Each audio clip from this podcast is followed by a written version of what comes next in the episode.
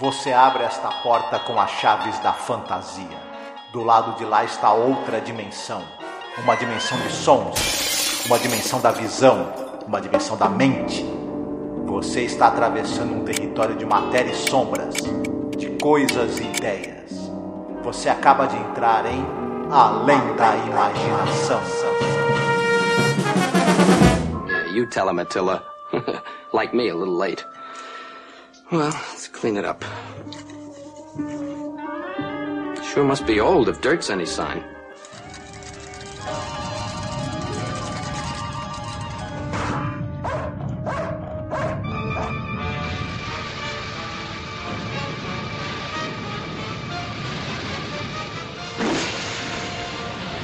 Who? Who? Who? Who are you expecting? Who? who? I'm the genie of the lamp, that's who. Aladdin, magic, the whole bit. Ge- genie? G- genie? Yeah. You, you you don't look like a genie. Well, what difference does the wardrobe make? The routine's the same. You see, a couple thousand years ago, I used to wear those crazy silk balloon long johns with the with the wild turban. Olá, ouvinte, seja bem-vindo à Zona do Crepúsculo. Eu sou Angélica. E eu sou o Marcos. Hoje nós iremos falar sobre o episódio 114 no geral da série, episódio número 12 desta temporada, I Dream of Genie, que seria é, Eu Sonho com Gênio, é isso? Isso. Episódio dirigido pelo Robert Gist, escrito pelo John Furia Jr. e tem música do Fred Steiner, né? Esse episódio, Marcos, você há de convir comigo e com certeza vai falar mais sobre isso.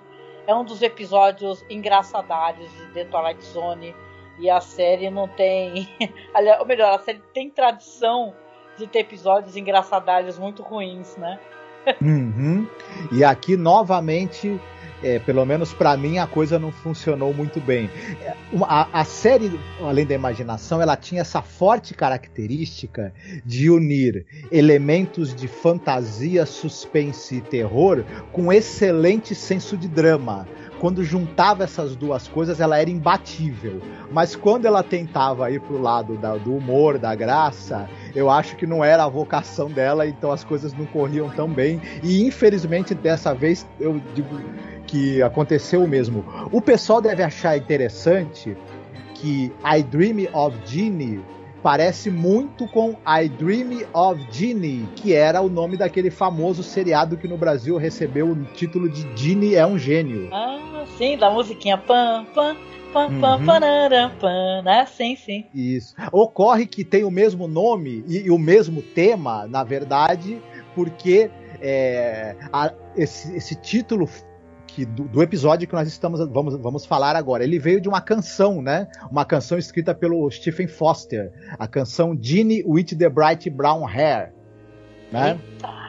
E possivelmente é, quando você teve o seriado da Ginny é um gênio, eles também é, meio que lembraram aí do, do, do de Além da Imaginação, enfim, né? E, Uhum. enfim. Sim, sim.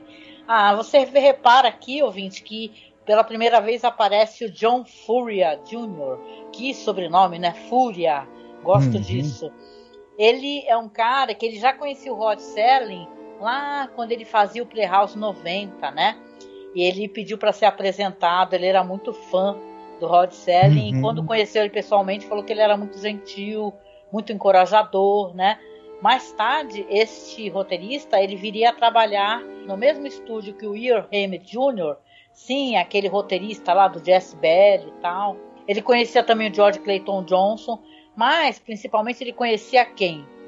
O produtor, né, o Herbert Hirschman, que nesse episódio aqui ele ainda foi produtor, né? Porque a gente falou no anterior um episódio que já está na fase de transição. O Herbert Hirschman já tinha pedido as contas, mas aqui ele ainda está como produtor e ele puxa ali o amigo dele, né? Que é o John Furia Jr. Isso. O John Fúria, ele era produtor de TV e ele ficou conhecido porque ele se envolveu na produção de uma série famosa chamada Insight, que era uma série de te teledramaturgia, só que ela tinha temática católica. Hum. E ela ficou famosa porque ela atraiu muita gente famosa. Você teve o Bo Bridges, a Carol Burnett, o Walter ah, Matthau. O, o Bo Bridges, para quem não tá pegando a referência, é o pai do Jeff Bridges. Isso. Né, que ele era um artista muito famoso. Uhum. Né, de uhum. séries muito longevas, acho até, né? Isso. É, Martin Sheen, Bill Bixby, enfim, um, uma, uma grande lista de pessoas famosas é, se acabaram participando dessa série. Ela marcou muita época. Eu, eu não sei se ela foi exibida no Brasil, eu acredito que não, mas não tenho certeza. E aí o John Furia, ele também é, era produtor, mas também era roteirista e ele roteirizou séries famosas como Bonanza, por exemplo, além da imaginação, claro, no, no, um único episódio, mas enfim, isso é sempre marcante. Fez roteiros para a própria série Insight, para a série Kung Fu. Ele produziu muitos episódios da série Kung Fu e também roteirizou um ou outro episódio. Então, cara, ligado a séries muito importantes da TV. Sim, sim. E é interessante uma série assim, com um monte de gente que queria se envolver uma série católica, né, com esse viés religioso. Aqui no Brasil, eu até tinha comentado contigo, tinha aquela série Um Toque de Anjo, né, que eu sim. acho que passava pela Sony, que ela tinha esse viés também religioso, né? De um anjo, um anjo está na Terra para ajudar as pessoas. Eu lembro que uma época eu estava muito doente, ficava assistindo essa série eu querendo levantar para poder trocar de canal e não conseguia, fiquei vendo um toque de anjo até. Mas era uma série bonita, gente, uma série bonita, tinha uns roteiros assim emocionantes, né? Mas eu fiquei curiosa, assim, porque é um elenco muito diversificado, hum. né, dessa série Insights. Sim. Aí, falando em elenco, continuando, o, esse, o elenco desse nosso episódio que a gente vai comentar, e, e, é interessante que esse episódio é, é, uma pena que ele não foi bem sucedido, porque é só peso pesado, né? A uhum. gente já viu que o, que o John Furia Jr., né? O roteirista era um cara importante da televisão. Aí a gente tem o diretor que é o Robert Gist. Ele é um cara que ele começou como ator, ele foi ator em diversas séries, né? Séries é, de policial principalmente. Mas aí ele atuava, fez alguns papéis na série Peter Gunn e aí ele começou também a dirigir episódios dessa série e não parou mais. E o cara dirigiu episódios de séries importantes, como Além da Imaginação, Os Intocáveis, Dr. Kildare, por exemplo, uhum. é, Jornada nas Estrelas, só para citar alguns. Então era um outro cara com uma carreira também é, importante e, e, diretor de séries, de episódios de séries muito importantes e muito marcantes. Ele era um cara é, que tinha uma, uma experiência forte ali no, na, no policial e no faroeste, mas também deu suas pitadas aí na, na, de direção na, em ficção, em fantasia, enfim, também era um cara é, de talento. Sim, acho interessante essa trajetória dele de ator para diretor, né? Uhum. Legal isso daí. Eu sempre gostei dessas histórias de, de sabe, desse pessoal que vai para trás das, das câmeras, né? Né? Foi assim que a Ida Lupino se transformou em diretora também, né? Uhum. Você tinha aquele pessoal que atuava e ficava dando pitaco em tudo. Aí o cara, o produtor da série falava: vem cá, tu, tu, tu, tu, tu acha que sabe tudo, tu, tu, daqui a pouco tu vai querer dirigir um episódio também da série. Quero mesmo. e quer mesmo. É. é. E aí rolava, né? Eu gosto muito, gente, né? De tanto já ver entrevistas de diretoras, principalmente, né? Que elas falam assim, várias delas e maravilhosas. Elas falam: Ah, eu nunca achei que eu pudesse é, dirigir um filme ou um curta, né? Então acho que isso daí é um exemplo assim para quem quer começar alguma coisa, né? Fala assim: Ah, impossível, não, não é não. Vai uhum. tentando, vai fazendo, né? Então acho interessante. Às vezes a pessoa está no meio artístico, fica um pouco mais fácil também, né? de ir para trás das câmeras para dirigir. Sim, é verdade. Bom, a gente continuando a falar do pessoal do elenco, como a gente tinha falado, é tem gente de peso, né? E um outro nome de peso que é o protagonista, inclusive, é o Howard Morris. Esse cara, ele era um nome muito famoso e importante da TV americana na época, né? Anos 50, 60. É, ele era um cara que ele é, dirigia séries, ele dirigiu bastante coisa do Andy Griffith Show, do Dick Van Dyke Show, por exemplo. É, ele não, come... e, e, ele tinha um papel é, importante, é importante falar, que ele, é, ele ficou muito conhecido por ser um montanhês encrenqueiro que era desse é, The Andy Griffith Show, uhum. chamado Ernest T. Isso. Ele começou a fazer muito sucesso na televisão num, num, num, programa que era de esquetes de comédia, que é o Yours Show of Shows, que depois passou a se chamar Caesar's Hour, porque ele contracenava com o Sid Caesar, né? Nesse, e é, ficou, virou um, um, grande clássico da TV americana, da, do, do, das esquetes de comédia na TV. E a partir daí ele começou a, a, ter aparições em muitos filmes, séries de tudo que é tipo. E ele era um cara que tinha uma dicção absolutamente perfeita, sempre chamou atenção. E aí ele foi chamado para fazer muito trabalho vocal. Por exemplo, no Hanna-Barbera, ele era a voz original da Formiga Atômica, por exemplo. Olha, que maneiro. E Eu só fez... escutei dublado, porque a dublagem brasileira era maravilhosa. Uhum. Ele fez também muitas dublagens para as animações é, da, dos, do, dos, desenhos baseados no universo da Arc Comics, né? Que era aquela editora que publicava o arte e publicava também as, as aventuras da Sabrina, a aprendiz de bruxa. Uhum. Ah, ele fez muitas vozes também para a versão animada. Fez para vários personagens das animações da Arte Comics e fez para trocentas mil animações da Hanna-Barbera também.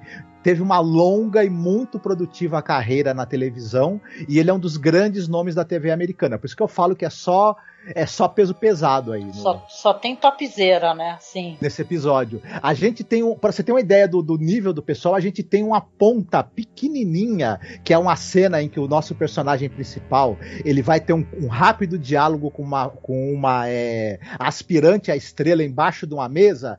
Essa moça é a Joyce Jameson, que era também é, estrela dos filmes do Roger Corman, por exemplo. Olha, sim. Uhum esse nosso personagem ele vai ter um interesse amoroso na, no episódio. É vivido pela Patrícia Barry, outro nome famoso da TV.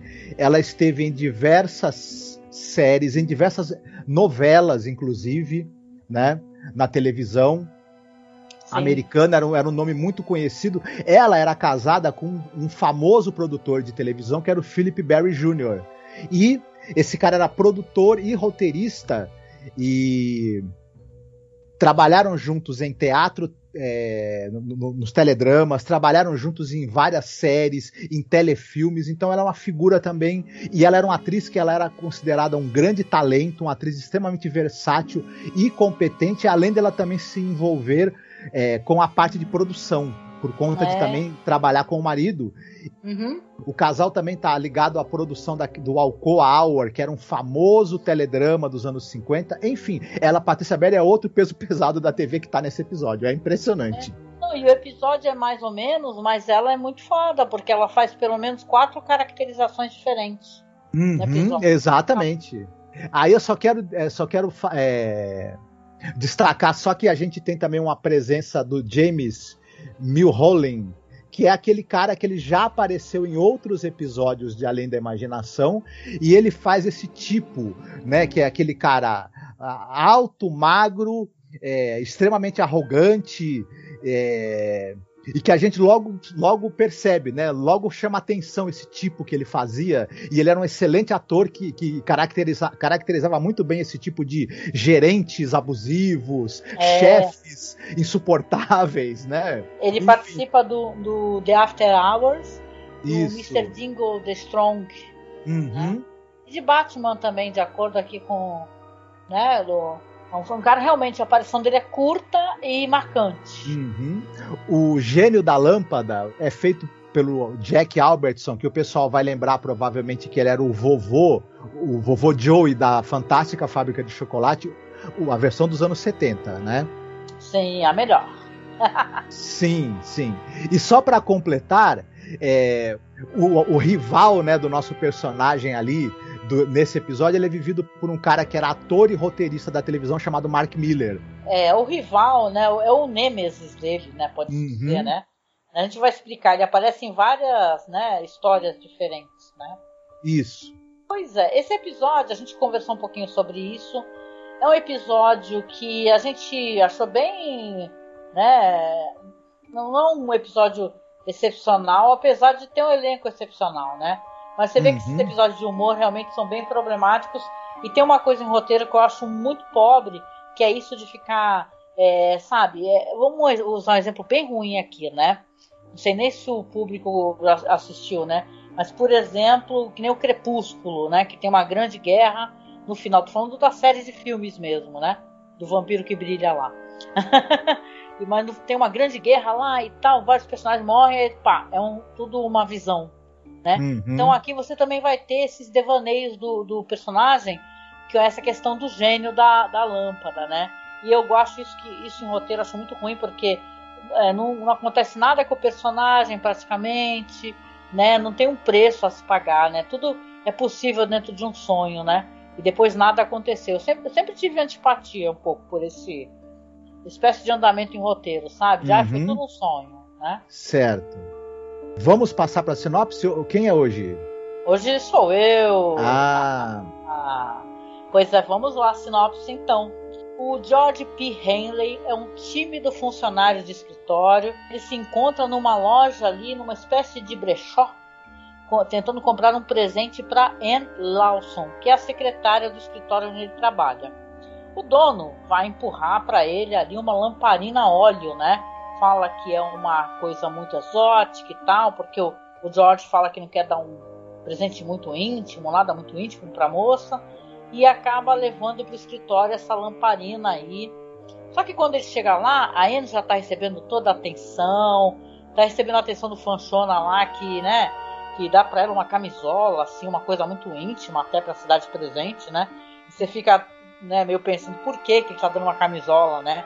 É meio constrangedor assim, enquanto George é, fica até com vergonha de mostrar o presente dele. O que, que acontece? Dentro dessa dinâmica aí, você vê que o George ele é um cara muito. tem uma autoestima muito baixa. Ele acha que tudo que ele faz é, não vale a pena. Ele tem um grande sonho de ter uma promoção. Mas então ele não tem muita autoestima, então fica complicado. De qualquer jeito, toda essa dinâmica no começo, você vê que a, a Anna é coberta ali por a, as atenções de todos os caras. Parece uma moça meio fútil, ela é escrita, né? Assim, essa personagem parece uma moça meio fútil e tal, que meio tá dando bola pra esse cara aí, que é o. O nome dele acho que é Roger, né? uhum. Então você vê que ele tá ali com vergonha, acaba que ele nem vai pra confraternização do aniversário dela e volta pra casa, né? E você vai ter ali o, o George muito feliz, abraçando seu cachorrinho, que ele tem muito afeto, que se chama Átila, dando comida pros peixinhos. E você vê inclusive que todo o jeito dele muda, né? Conforme ele, ele está em casa, é, na segurança do lar dele com os bichinhos que ele gosta, né? Aí ele resolve ali, porque né, o cachorro começa a latir ali pra caixa, e ele resolve abrir a caixa e dar uma olhada nessa lâmpada. Só que ele acha que tá muito suja, né? Aí ele fala assim: ah, vou passar a manga. Aí ele limpa assim, né? E até aí tá tudo muito clichê com questão de lâmpada, né? Sempre tem isso, da pessoa limpando, né? Uhum. a lâmpada em tudo quanto Sim. é produção. Mas assim, você tem o George ali, vai sair o gênio, que é esse adorável ator, né? Eu gosto muito dele, né? Esse ator aí que é da Fantástica Fábrica de Chocolate, o Jack Albertson, né? Albertson que é o cara, inclusive, daquele episódio maravilhoso, The Shelter, né? Um episódio sensacional da série. Aí ele conversa, conversa ali com o gênio, né? E tal. O gênio já fala pra ele: olha, você só vai poder fazer um pedido. Porque todo mundo aqui me explorou e tal. Sempre dá muita confusão, três pedidos. Então é somente um que você pode fazer. Só que ele fala: ó, pensa muito bem o que, que você vai pedir, hein? Pra que você só tenha um pedido. Aí o George começa a falar assim: ah, eu posso é, tentar arrumar amor, né? Ou posso tentar arrumar dinheiro. Aí o gênio até fala pra ele: olha, só amor não sei, hein? Dinheiro, então pense nos impostos, hein? Aí a Hum. gente recorda até daquele episódio, The Man in the Bottle, que tem aqui na série, do cara que também consegue arrumar um gênio, né? E ter pedidos e ele vai se lascando em todos os pedidos, né? Isso. De qualquer maneira, o gênio fala pra ele assim: fala, George. Aliás, ele não fala George, a gente tá falando que tem uma brincadeira, né? O gênio fica chamando ele de Jack. E ele fica o Uhum. tempo todo falando, opa, George, meu nome. Opa, toda hora ele corrige, né? Você acha até engraçado que ele é mais assertivo com o gênio do que ele é com as outras pessoas, pra corrigir, né? Ele fala, não, meu nome é George, por favor, né? O lance é que o gênio, né, pra resumir, fala para ele assim, olha, por favor, passe essa noite pensando qual é o seu desejo, o que, que você vai querer, pense com muito cuidado, e aí a partir de então você vai ter o gênio volta para a lâmpada e ele vai ter os devaneios dele, né? Ele, o primeiro devaneio vai ser relacionado ao amor, o segundo devaneio vai ser relacionado à fortuna e o terceiro devaneio vai ser relacionado a poder, né? Só que tem suas, tem suas é, dinâmicas problemáticas ou não. Né? Na minha opinião, logo de uhum. cara, deixo, deixo a palavra contigo, eu acho que eles escrevem muito mal a personagem feminina, né? Ou como interesseira, ou como uma pessoa, né, de, é, meio deprimente, né, de certa maneira, né? Que não tem tempo para nada, né?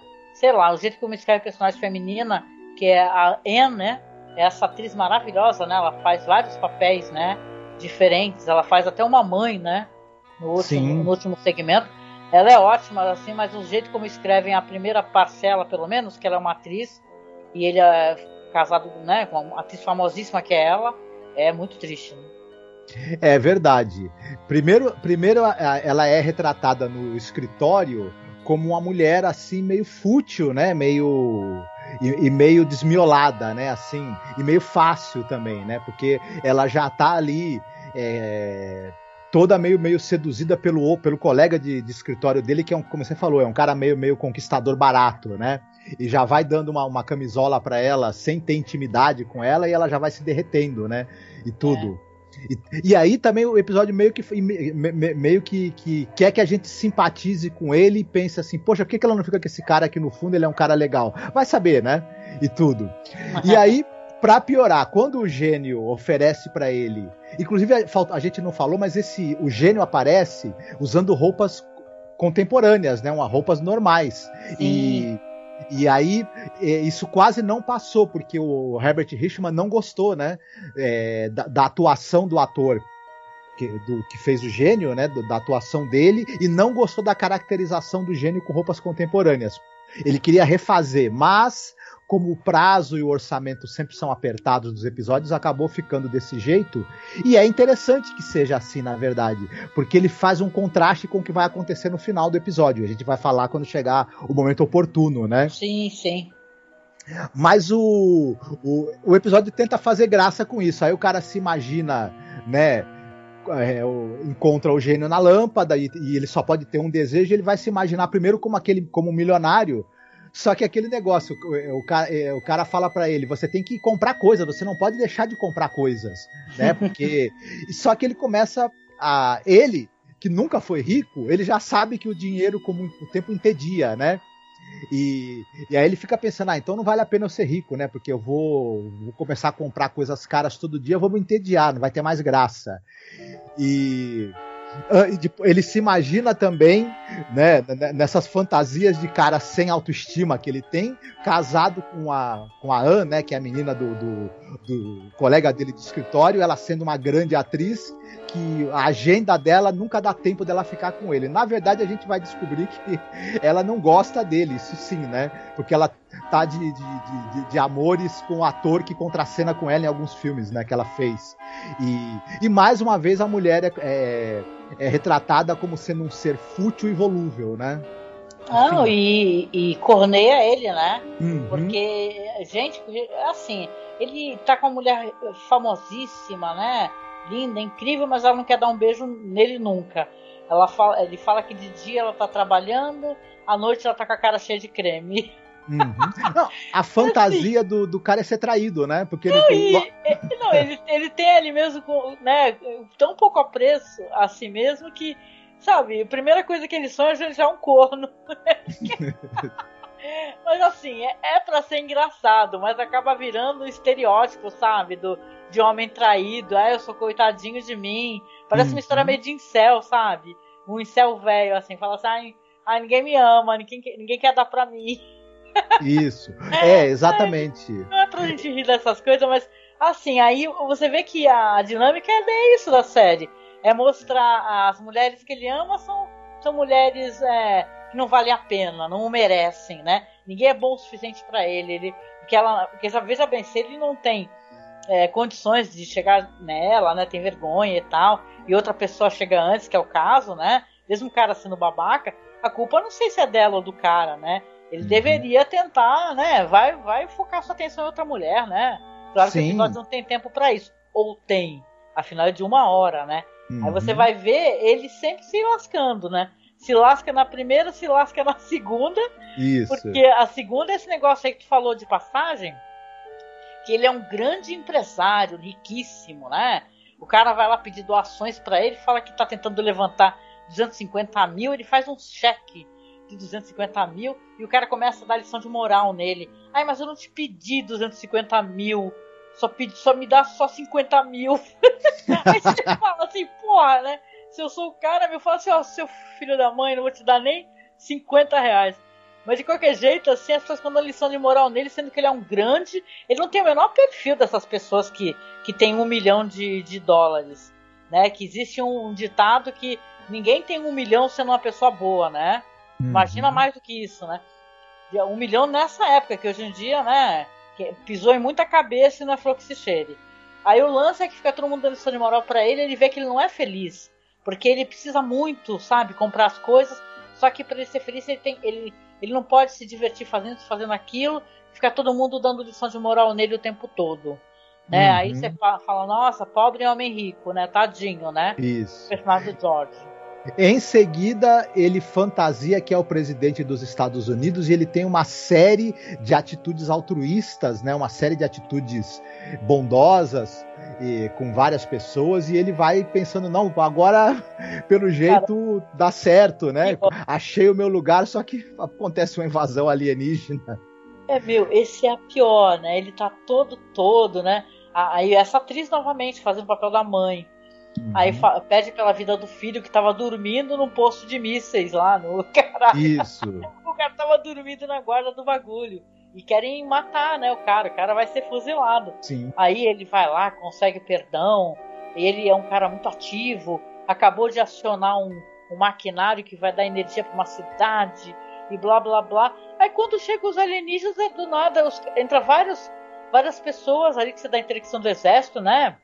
Uhum. E tal Fala, oh, fulano, o que, que a gente vai fazer? Porque a gente precisa atirar que não sei o que, que não sei o que lá. Aí ele começa, não, não, não, não, não. Gente, que é isso? O cara tem um surto psicótico no, no, no, uhum. no, no meio do negócio, assim. Não, as fantasias do Jorge, elas sempre incluem autossabotagem, né? Elas sempre incluem no momento em que parece que as coisas estão dando certo para ele, ele mesmo puxar o próprio tapete, né?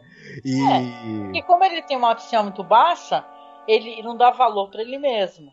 Ou seja, uhum. em todas as, as, as, realidades que ele imagina que ele está ali nesses devaneios, ele se dá mal, né? Porque uhum. é, aí você pensa assim, se o cara não consegue, é através de, de, de, persuasão, né? De ter uma, uma relação com uma atriz famosa, porque ela, claro, não vai querer nem saber dele chegar perto dela, mas vai estar tá dando lá pro, pro Fanchona lá, né? Que é o até o cara do escritório. É o mesmo papel seu cara é um, é um empresário poderosíssimo e tal. e ele sequer consegue comprar um iate em paz porque vão encher o saco dele. Uhum. Então você pensa, cara, eu, eu, presidente, então. Aí, aí a gente vai ter o final do episódio, né? Que aí você fala assim, ai caramba, o que, que ele vai fazer? Como se só tivesse essas três possibilidades também, né? De coisas uhum. para ele desejar na, na, na vida dele, né? Pense aí, ouvinte, o que, que você desejaria? Né? O único pedido que você, você pediria para o gênio, dinheiro, né? E tal, que esse, que é essa coisa do dinheiro, que você, todo mundo pensa no dinheiro. O gênio mesmo fala para ele, ó, cuidado com os impostos, hein? Porque tem um, um lance lá que parece que quase, quase 90% vai embora, de acordo com o personagem, né? Em impostos. Uhum. Aí o que, que ele decide ser, Marcos, no final? Quando ele, né, passou por tudo isso, a gente acompanhou e tal. O que, que ele resolve? Ele resolve tomar o lugar do gênio da lâmpada. Ele, ele mesmo ser o gênio da lâmpada. Oh, tá vendo? Né? E detalhe, até que esse final, gente, é assim, eu passei o episódio todo assim, sabe, revirando os olhos.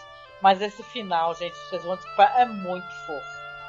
Esse final, quando tá um cara assim, um mendigo, né? E ele pega aquela lâmpada e olha assim, fala assim: ah, pra que, que eu vou querer isso? Joga de novo lá e tá lá botando papel dentro do sapato. Né, e vai lá, pega a lâmpada de novo, resolve dar uma limpadinha na lâmpada e pá, aparece o personagem de costas, né? Aquele turbante enorme, aquele, aquele figurino todo de, de, de gênio da lâmpada mesmo, né? Aí quando se vira o nosso personagem, né? Que ele resolveu tá na cara, né? Resolveu é, tomar o lugar do gênio e tentar ajudar as pessoas que precisam mais, né? Tanto que ele fala assim, olha, você só. Ele fala pro mendigo, né? Fala assim, ó, você tem três pedidos, tá bom? Mas depois que você terminar, você tem que deixar a lâmpada de novo aqui no beco. Né? Eu até pensei assim, pô, que pena que vai ficar meio, meio bairrista, né? Esse gênio, né? Que o gênio vai deixar sempre a lâmpada naquele beco ali e só as pessoas daquela região vão ter acesso a ter pedidos, né? Atendidos pelo gênio, né? Mas é muito bonitinho, gente, porque daqui a pouco você. Que em todas as realidades, eu não comentei sobre isso nem você. Aparece o cachorro. E o cachorro muda, né? Porque ele tem um cachorro muito fofo assim na casa dele, com cara de vira-latinha mesmo. Aí depois aparece, quando, é, quando ele tá na realidade da, da atriz rica, famosa, é aqueles cachorros tipo Lulu da Pomerânia, que é mais de rico, né? Aí depois uhum. tá um cachorro tipo, sei lá, do Tintim, Entendeu? Não, perdão, aí tá um cachorrão imenso, quando ele é um empresário, né? Um poderoso, é um cachorrão enorme. E no final aparece um cachorrinho também, que é tipo esse sim, do Tintin, aquele cachorro que eu não lembro a raça. E aí você fica se perguntando, né? Ele virou gênio, o que, que foi feito no cachorro? Aí ele puxa o cachorro, gente.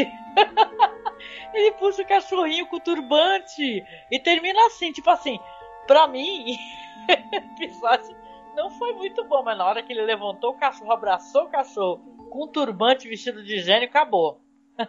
Gostei do final. Só do final. Sim. Mas eu, eu, eu não sei, eu, eu, eu tive dificuldade nesse episódio primeiro de simpatizar com esse protagonista, por mais que o ator seja excepcional, ele transite entre esses tipos diferentes que o episódio é, cria e com muita competência, né? Ele faz um trabalho de postura, um trabalho vocal excepcional, ele tem um timing de comédia excelente, mas o timing de comédia excepcional que esse ator tem, ele não tá meio que valorizado pelo roteiro, de certa maneira, né? O, o roteiro não tem nada de, de tão criativo, tão interessante e que, que, faça isso ser memorável. Esses mesmos temas foram abordados em Além da Imaginação, até de maneira mais interessante. Sim. E essa, essa coisa que a série tem de você ter um objeto má, mágico, de certa maneira, que vai fazer, fazer alterações na sua vida, você ter, foi usado em episódios muito superiores a esse, né? Enfim, a gente poderia citar vários aqui. É, desde da primeira temporada que você tem lá o Mr. Denton on Doomsday, por exemplo, né? Do até aquela câmera, né, que você conseguia fotografar o futuro e vai ah, longe, né? Esse daí, por que pareça, que também é um, é um, é um episódio esse da câmera, é, é, eu não lembro de cabeça o título dele, mas tem também esse negócio de escrever a personagem feminina como interesseira, né? Aliás, uhum. gente, tem um apanhadão de episódios que ele escreve muito mal as personagens femininas, ou elas são loucas, ou elas são interesseiras, né? Ou elas são desnecessárias. Tem aquele do cara que fica pagando, né? As uhum. mulheres que aparecem na vida dele. Então é, é um problema, assim, é a questão da mulher, né? Alguns episódios. Mas uhum. esse é o episódio que ele tem tudo de errado, assim, mas no final, a parada do cachorro, assim, uhum. sacanagem, assim, que aí já me ganhou. Eu também não achei, por exemplo, ele é um episódio que é, todos os atores estão muito bem, as atuações são excepcionais, até porque era gente de peso. Ele é muito bem produzido, né? Ele tem todas as qualidades que a gente de, de, padrão de qualidade que a gente vê num episódio de Além da Imaginação. Apenas o roteiro, ele é um roteiro muito sim, não tem muita graça, é um roteiro e é um roteiro que acabou ficando muito datado também na maneira como ele lida com as situações e como ele faz a descrição do, dos, do, do personagem, dos personagens femininos, por exemplo, como você citou, e ele não tem nenhum, nenhum traço assim autoral e, e de narrativa mais chamativo. Então é. ele acaba passando meio, né? Não, e detalhe, aí você lembra da treta do Herbert Hirschman com Rod Serling né? Hum. Que aí ele acabou até pedindo as contas depois. porque ele achou o roteiro do Rod Serling, do episódio anterior que a gente comentou, é, ruim. Sim. Né? E depois teve que o Rod Serling foi reescrever, aí eu acho que eles brigaram, ele reapresentou para outro produtor, e o cara, claro, querendo agradar também, aceita, né? Então uhum. você pensa, cara, como é que esse Herbert Richman olhou para esse roteiro e falou, nossa, gente, que roteiro maravilhoso, por favor, né? Uhum. Não, né, o querido? Se você tirar o começo e o final, que é onde você tem os elementos fantásticos atuando ali, você pegar essas três historinhas que tem no meio, eles servem como episódios de qualquer série de, de humor e de costumes aí é, mais genérica que você possa imaginar da TV americana, né? Não de um episódio além da imaginação. É verdade. Né, aparece um episódio filler, né? Você fala, ah, estão tentando ganhar tempo aí para arrumar um episódio melhor, né? Antologia tem isso, né, gente? Você assiste um bom episódio, depois um episódio mediano, um episódio maravilhoso, né? Isso que tem a graça de você assistir antologia, que são histórias fechadas assim dentro delas mesmas, né? Uhum. Pois é. E é isso. Vamos lá então para a parte de recomendações. Sim. O que, que você tem para recomendar para gente hoje, Marcos? Essa temática de você ter os seus desejos atendidos, seus desejos concedidos por alguma força sobrenatural, me lembrou um filme que eu gosto bastante, que é um filme de 97 chamado Wishmaster, ou O Mestre dos Desejos. Ele é produzido pelo Wes Craven, né? Mas ele é dirigido pelo Robert Kurtzman e tem roteiro do Peter Atkins. Eu acho esse filme, ele é, ele é um horror de, de baixo orçamento, né? Orçamento é, mas ele é altamente criativo em termos de ideias, ele, ele é muito criativo visualmente, ele tem uma certa dose de subversão que era. É, você via ainda né, no, nos bons momentos em, em, em que o Wes Craven estava envolvido com a produção de algum filme. Então, é, eu, eu, eu, sempre que eu assisto, eu me divirto muito, eu acho esse filme muito legal. E, basicamente. Esse filme é produzido pelo Wes Craven, mas Sim. é dirigido pelo Robert Kurtzman. Uhum, exatamente. E vale muito a pena ser assistido. Muita gente viu, é um filme, é um filme que ele é famoso para quem curte terror, né? Mas também quem ainda não assistiu, vá ver que você vai ter assim é uma hora e meia de diversão garantida. Só eu é. dou um, um, conselho. Ele hum. tem três continuações. Evite a todo custo porque é lixo tóxico. É. Mas, né? Exatamente. Não, e detalhe que você tem a Tammy Lauren, inclusive no no filme. Gente, esse filme é muito legal. Muito, muito legal. Sério, você fica surpreendido o quanto ele é divertido. Uhum, né? Tem umas cenas legais mesmo. Nossos amigos do podcast fizeram um podcast sobre ele. É bem legal o podcast também. Mas vale a pena a revisão, gente. É, este filme, aquele. Alguns filmes assim que são meio esquecidos pelas pessoas. Wishmaster, Uhum. Aquele o, o, Mestre das Ilusões, Sim. que eu acho que é um uhum. filme que tem que ser revisitado. Sim. É, são uhum. filmes muito legais, eu gosto bastante. Ah, e esse filme, ele, ele, ele tem uma coisa também de gênio da lâmpada, porque de certa maneira você tem um artefato onde está preso um Djinn, né? Que na verdade o gênio da lâmpada ele é, é o origi... Sim. Isso. Só que Só os que daqui... não são bonzinhos, né? Isso é uma coisa que foi meio que implantada pela Disney. É, é a disneylização das coisas, né? uhum, né? Porque sim. você, os jeans, as histórias dele, se você pensar, lembrar até do American Gods, né? Que é uma série que eu, poxa, nunca mais retornou, né? Mas eu gosto bastante de American Gods. E eu lembro que tem o Jean na série uhum. e é uma história surpreendente. Assim, eles não sim. são bonzinhos uhum. ou, né? Eles são seres às vezes demoníacos, né? Uhum. Nas Mil e Uma Noites, por exemplo, você tem várias histórias em que tem presença desses seres sobrenaturais, os jeans, e todos eles é um mais sacripanta do que o outro. Inclusive. E você, o é... que você trouxe para recomendar pra gente? Ah, então, olha só, eu vou recomendar dessa vez não um filme, não. Até porque o filme baseado nessa obra que eu vou falar é um filme que ele. Ah, ele deixa muito a desejar. Na verdade, eu vou recomendar um livro. Eu, é um livro maravilhoso, eu li fazem muitos anos. Eu, eu acho que é um livro do tipo que você pode fazer a releitura sempre, porque ele é muito profundo, muito bonito, apesar das pessoas acharem que por algum motivo é um livro apenas infantil, voltado para o público infantil. O livro é o livro do Michael Ende, História Sem Fim, né, que é um escritor alemão, né? que foi publicado originalmente em 79. Hum. Pois é, gente. Eu, eu, por que, que eu estou recomendando este livro aqui? Esse é um livro que ele tem muito dos, de algumas coisas que a gente questiona aqui nesse episódio, que tem a questão da autoestima.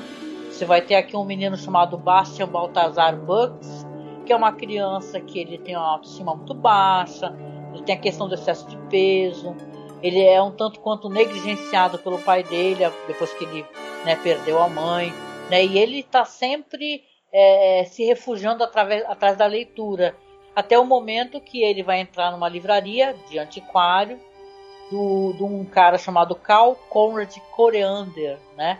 Tem isso, né? Do, você vê que é, é Bastian Baltazar Bucks e esse é C, né? Carl Conrad Coriander. E ele vai encontrar este livro, que é o tal livro que é História Sem Fim, The Never End Story. Aí você vê que o antiquário até fala para ele não chegar perto do livro, né, e tal. Só que o Bastian acaba se empolgando e furtando o livro para poder fazer a leitura. Neste livro você vai ter ele se adentrando a essa terra chamada Fantasia, que é um lugar de maravilhas, que ele é governado por uma imperatriz muito benevolente, também muito misteriosa, né? Só que ela não tem nome. Isso daí é importante, vai ter relevância para a história. O que eu quero colocar aqui, que eu vou me empolgando, senão daqui a pouco eu vou falando sem parar do livro, né? Tem essa questão toda da autoestima, porque o Bastian vai reencontrar a autoestima dele, mas tem a questão dos desejos. Por quê? Porque essa história vai ter uma reviravolta até o momento que o Bastian vai realmente se adentrar à fantasia, a esse universo mágico. E cada vez que ele vai é, desejando, que ele precisa fazer desejos para que a fantasia cresça né, e se fortaleça, ele vai perdendo coisas conforme ele vai cada vez desejando mais coisas, as coisas acontecendo e também as consequências dos desejos dele. É um livro lindo, profundo. O filme é uma graça, né? Veja bem, o filme é uma graça, mas ele arranha, né? Levemente, sabe, ele mesmo, assim, ele arranha.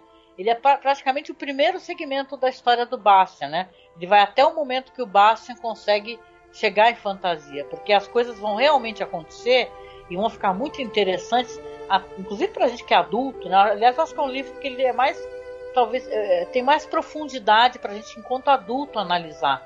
Apesar de ter essa coisa tão graciosa, né? De, da, de ter as letras rosas ou as letras verdes quando ele está em fantasia, né? E tal. Mas assim, é, é, eu acho que é um livro muito legal, muito profundo. Eu gostaria de todo coração que tivesse uma série, uma minissérie. Diz que tem muito material, né, Marcos? Não sei se não sabia, mas dizem que tem desenho. Tem várias coisas baseadas nessa história do Michael Ende. Uhum. Né? Mas eu queria que tivesse uma coisa mainstream mesmo. Porque eu sou fã de fantasia.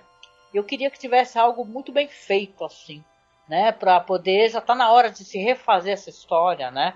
Porque esse filme é um filme divertido, bonitinho, fofinho, mas é um filme que meio que arranha, né? As continuações, né? Que teve continuação também é muito é, fracassou também, né? O pessoal até acha, o pessoal não gosta nem de recordar, que nem o você falou do Wishmaster aí agora, né?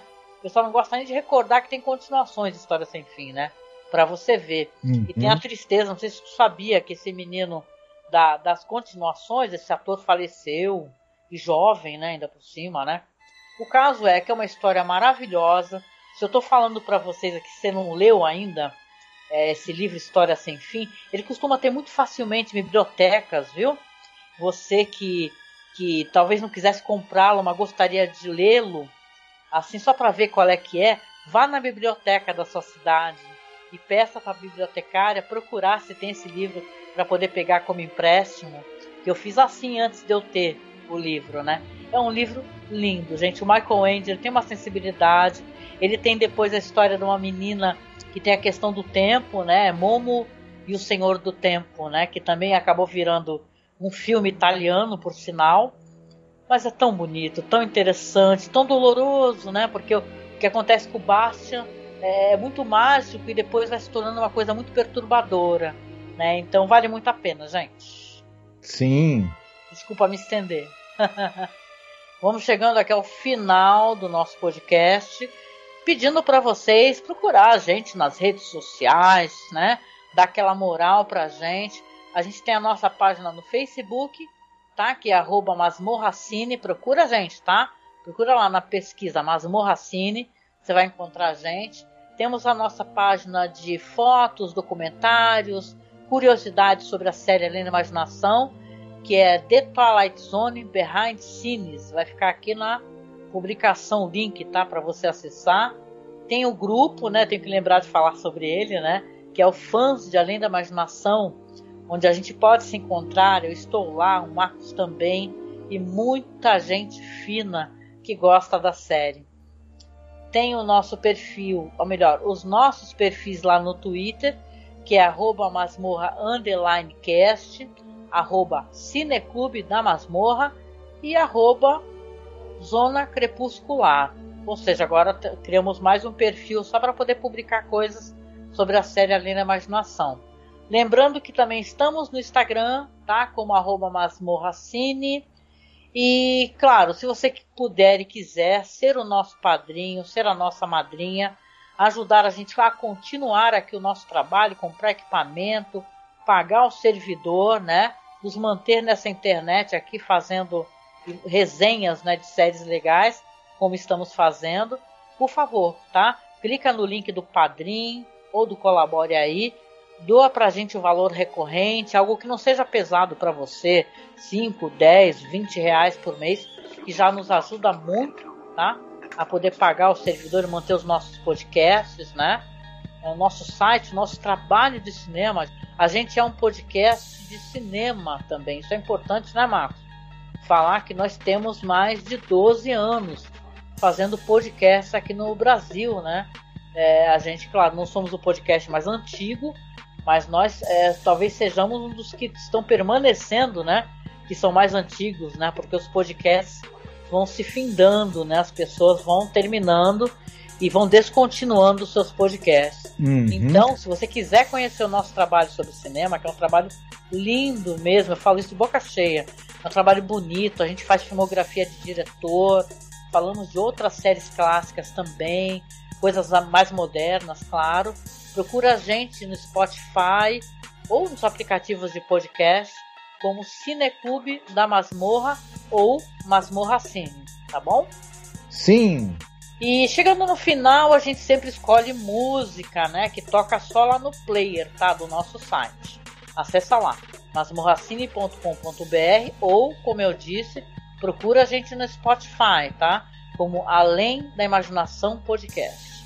Qual é a música que vai tocar hoje, Marcos? Hoje é sua vez. Nós vamos ficar com a bela voz do vocalista Pete Burns. Ele era vocalista da banda Dead or Alive e ele, o grande hit deles é o que você vai escutar aí em homenagem ao nosso episódio, que é o You Spin Me Round.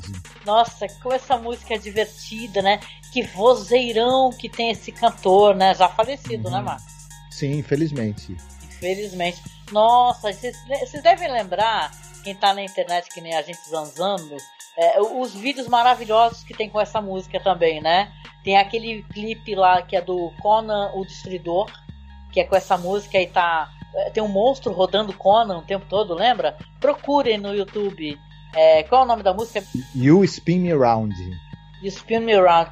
Mas, cara, é muito legal. Tem aquela versão também, aquela. aquela imitação, né, que o Paul Rudd fez, né, com o Jimmy Fallon nossa, é muito legal, gente. É uma, uma música maravilhosa. Eu adoro, eu sou desta época mesmo, curti esse som nos bailes e é uma música super dançante, divertida e cara, que saudade desse vocalista assim, faz muita falta assim, a presença dele nesse clipe é maravilhosa, né? Inimitável. Uhum, é verdade. Ai, que legal, gente. Então é isso, né? A gente vem saindo aqui da zona crepuscular para um outro episódio, né? Semana que vem tem mais. Então fique com a gente, assina o nosso feed, colabora com a gente, tá? E divulga o nosso podcast, tá bom? E a gente deixa para vocês um abraço, um beijo apertado. Se cuidem e a gente se vê aí no próximo podcast sobre a série Além da Imaginação. Sim, fiquem bem. Seus desejos vão se realizar e às vezes é aí que o problema começa. um beijo. Tchau, tchau. Tchau.